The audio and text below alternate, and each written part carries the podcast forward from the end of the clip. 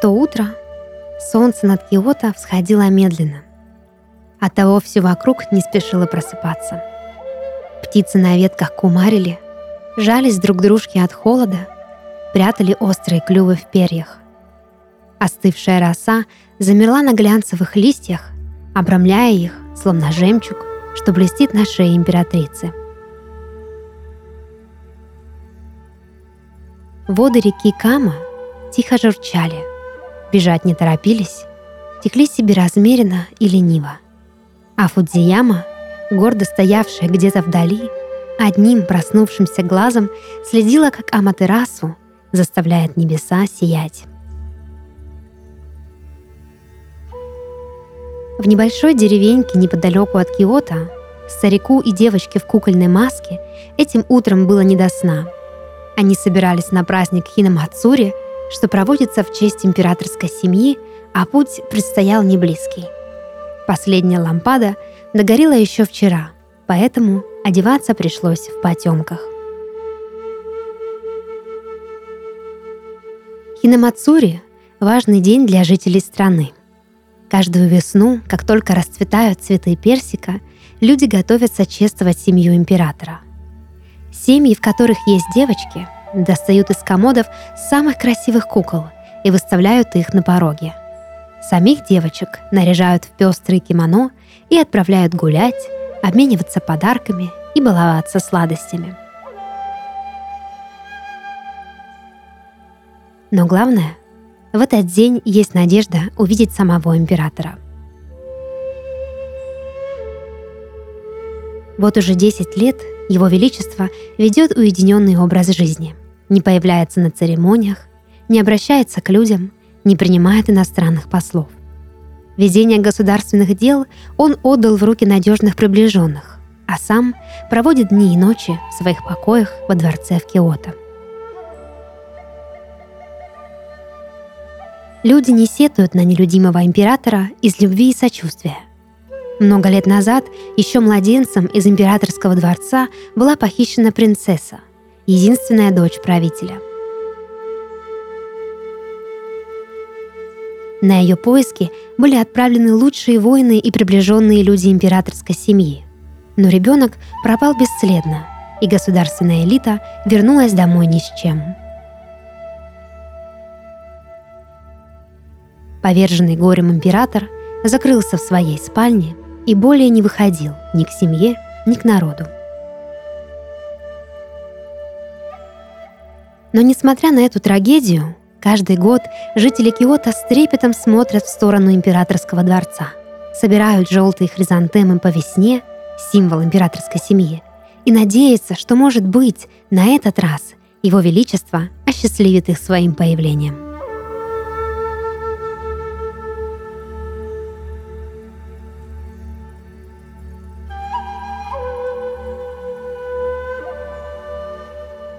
Старик и девочка в кукольной маске выдвинулись на рассвете.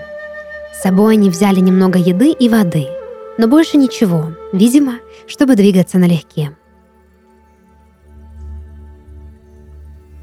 Это не первый раз, когда старик и девочка появляются в городе.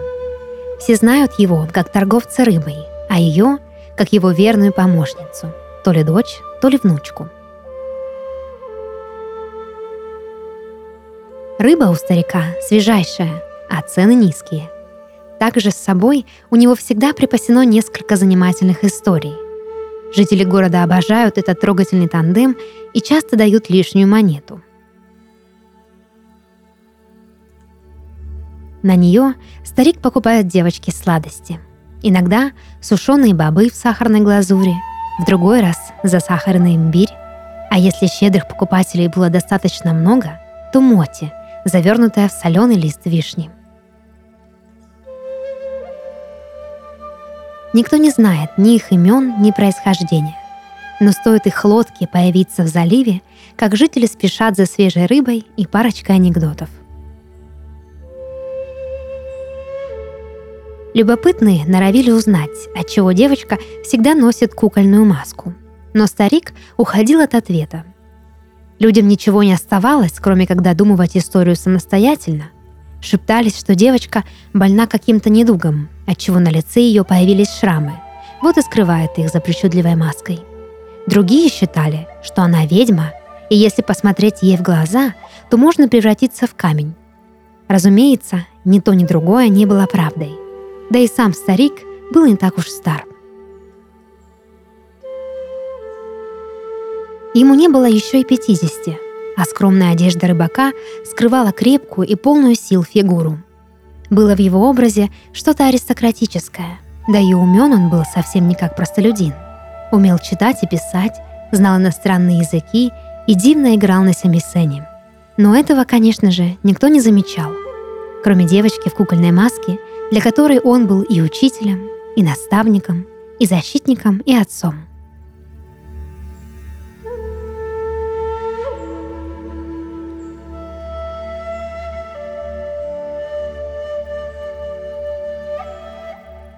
Они плыли на лодке по направлению в Киото. Весла рассекали воздух, подобно веерам гейши, зачерпывали воду, как ведра деревенских прачек, что блещется у берега до ночи с самого утра. Девочка в кукольной маске игралась с простой деревянной куклой, что выстругал для нее старик. То была маленькая девочка с тонкими руками в объемном платье, сделанном на манер тех, что носят при дворе. А на голове ее была выточена маленькая хризантема, заплетенная в тысячу кос. Весла поскрипывали в руках старика, пока он наблюдал за девочкой, и на лице его появлялась улыбка, полная света, нежности и любви. А город уже праздновал вовсю. Довольные наряженные дети висели на прилавках со сладостями и звонко щебетали, заказывая себе угощения, роняя из маленьких ручонок родительские деньги. Влюбленные гуляли под россыпью персиковых лепестков, старики дремали на скамейках, а бездомные собаки лаяли на рисовые фонарики, что танцевали на ветру и звенели колокольчиками – Торговцы цветами уже вынесли охапки свежих желтых хризантем и громко торговались с желающими отхватить себе букет побольше, да подешевле. Скоро толпа ликующих горожан направится в сторону императорского дворца в надежде увидеть своего правителя. Поэтому нам нужно поспешить, сказал старик, обратившись к девочке в кукольной маске. Она послушно убрала куклу в авоську и принялась помогать ему привязывать лодку к причалу. Взявшись за руки, они пошли по мощенной каменной улице в сторону дворца, любуясь красотой мартовского Киота и радуясь атмосфере праздника, что царила вокруг. Старик достал из кармана сладкий рисовый пирожок и с улыбкой протянул его девочке – Причудливая кукольная маска кивнула ему в знак благодарности и принялась отрывать маленькие кусочки и довольно жевать.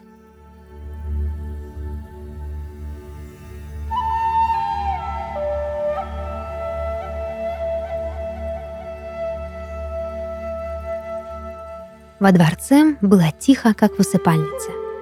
Величественные тории встречали гостей безмолвным поклоном – и провожали к веренице ступеней, что вели в колыбель монархии.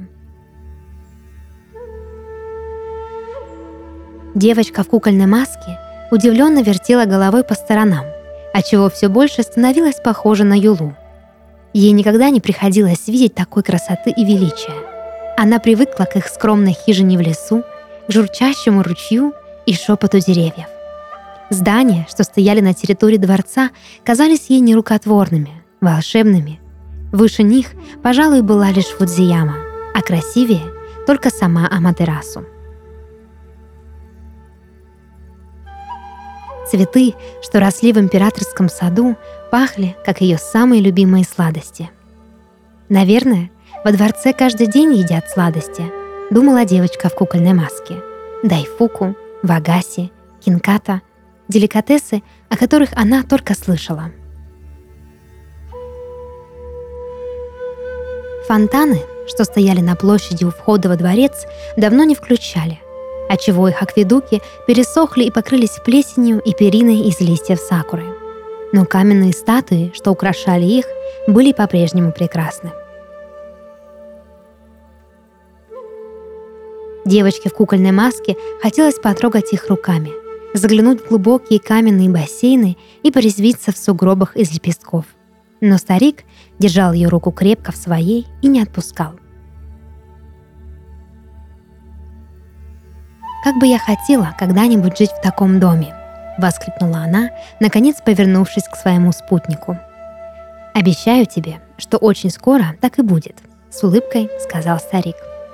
«А ты будешь жить со мной?» — задумчиво спросила девочка. «А как же?» — усмехнулся старик. «А разве торговцев рыбой и маленьких девочек пускают во дворец?» — защебетала она. «Только тех, кто однажды здесь уже жил», — ответил старик и окинул глазами огромные ворота, что выросли перед путниками, словно из-под земли.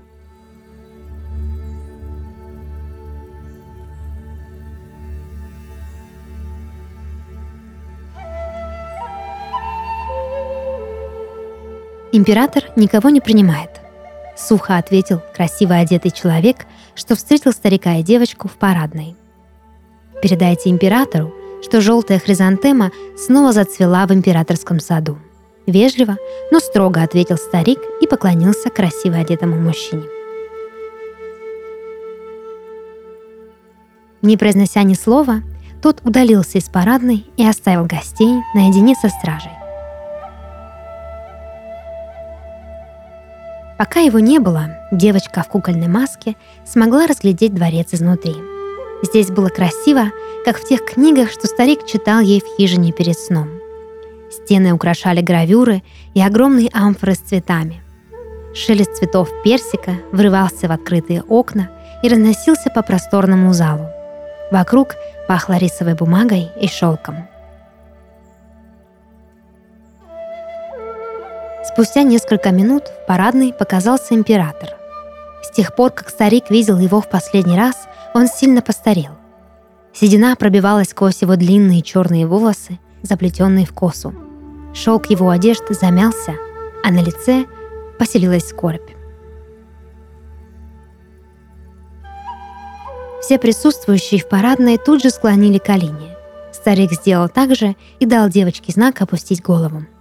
Император медленно подошел к гостям и тяжело выдохнул. Только один человек на всем белом свете знает тайный шифр хризантемы. Грозным голосом произнес он в адрес старика. «Поднимись». Старик встал с колен и обратил свой взор прямо на императора. «Ваше Величество», Мой верный друг. Мой ближайший советник. Я думал, что больше никогда не увижу тебя. Перебил старика император, и на глазах его навернулись слезы. Он схватил его за плечи и заключил в объятия. Ваше Величество, не стоит ли слезы ради меня, ведь я человек куда менее ценный, чем тот, которого я вам привел. Он шепнул девочке в кукольной маске, что пряталась за его спиной, и попросил ее выйти вперед. Она повиновалась.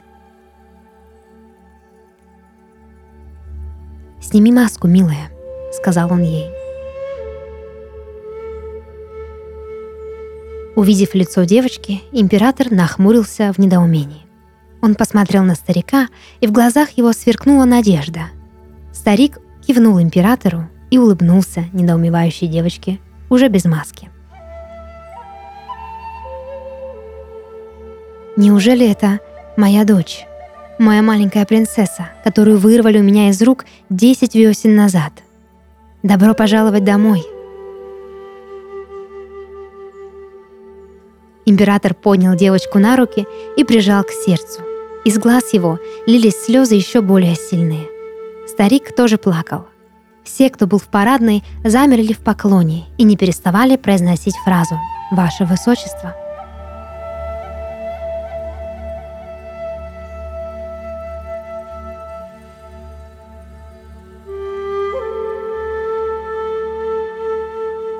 В тот день мечтам людей Киота, что пришли во дворец в надежде увидеть своего императора, суждено было сбыться. Его высочество, переполненный счастьем, приказал закатить праздник, которого еще не видела Япония. Люди приветствовали правителя и свою потерянную принцессу, что наконец вернулась домой на радость распустившимся цветам персика.